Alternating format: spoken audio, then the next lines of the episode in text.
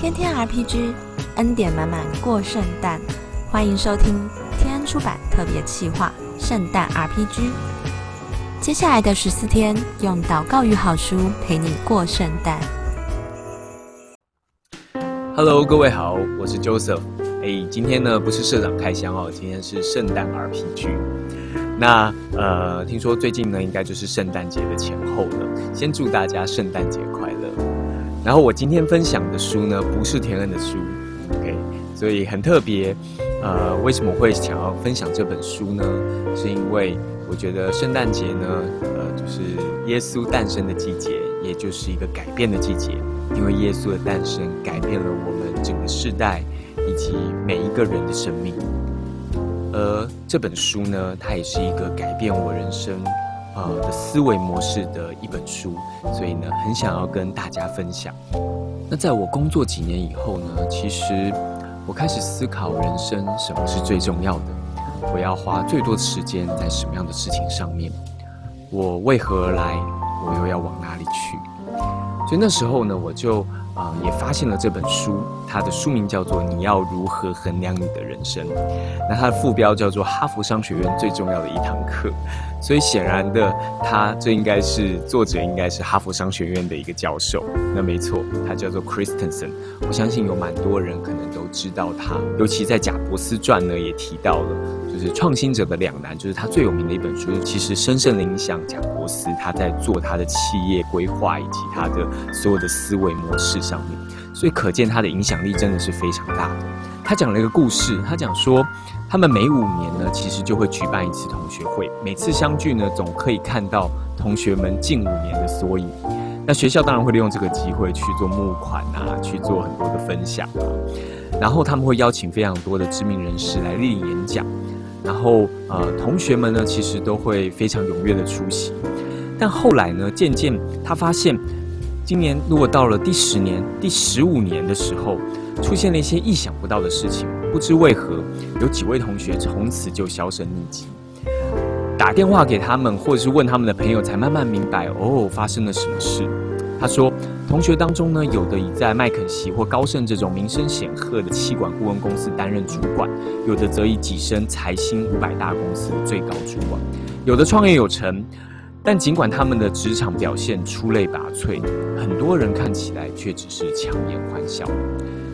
慢慢的，到了十五年、二十年的时候，出现的怪事越来越多了。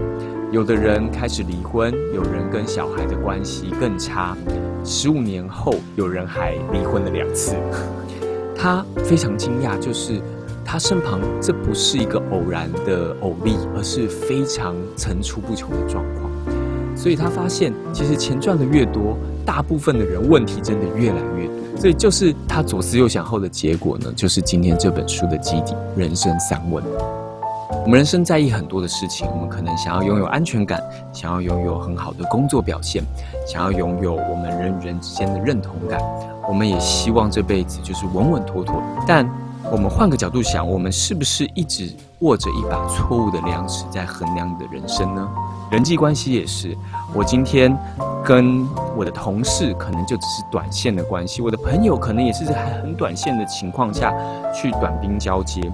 我们可能跟我们的客户在互动上也是非常短期的一些关系和合作，但真正跟我们长期合作的是我们的家人，是我们的知心好友，是我们的爱人。但我们是不是花更少的时间以及更少的耐心在他们的身上呢？这其实也是啊、，Christensen 在书里面提到的，我们的量尺是不是常常拿错了，拿了一把错误的量尺在衡量我们自己的人生？最后呢，我想分享他们里面讲的一段话哈，那没有带个人的主见了哈，但是我觉得这句话对我来讲也是我记忆非常深刻。他说：“上帝不喜欢统计学家和会计师，因为上帝不会问你赚了多少钱，上帝会在最后的时候问你这辈子帮助了多少人。所以这也是我很喜欢爱默生讲的一句话：成为一个别人会感激你存在的人。如果我今天帮助一个人更成功一点，更快乐一点，我就是成功了。所以你用什么标准衡量你的人生呢？”当我们越在意幸福的时候，我们就会越在意个人的成败。但当我们越在意意义的时候，我们就会更多的去影响，去并且赋能更多的人。我们一起来祷告，亲爱的上帝，谢谢你让我们这么多人愿意将他们的智慧分享出来。谢谢你在两千多年降生到马槽里面，亲自用你的生命教会我们如何服侍，如何应对，又要如何去爱人。更重要的是，带下我们内心深处的盼望和喜乐，让我们能在工作上面、我们在关系上面，还有我们一生的 integrity 上面，都能始终如一。让我们在人生的道路上，因为认识你，让我们每一天都充满意义。谢谢你为我们做的一切，祝福所有听到这一段啊圣诞 RPG 的读友们，圣诞平安喜乐。奉主耶稣得胜的圣名，阿门。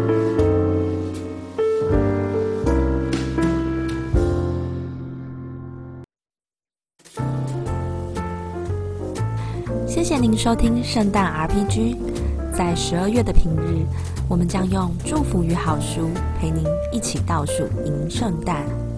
节目的最后，和您分享最暖心的礼物书、最优惠超值的圣诞礼品，都在天恩出版官网。祝大家有个美好平安的圣诞月！我们下次见，拜拜。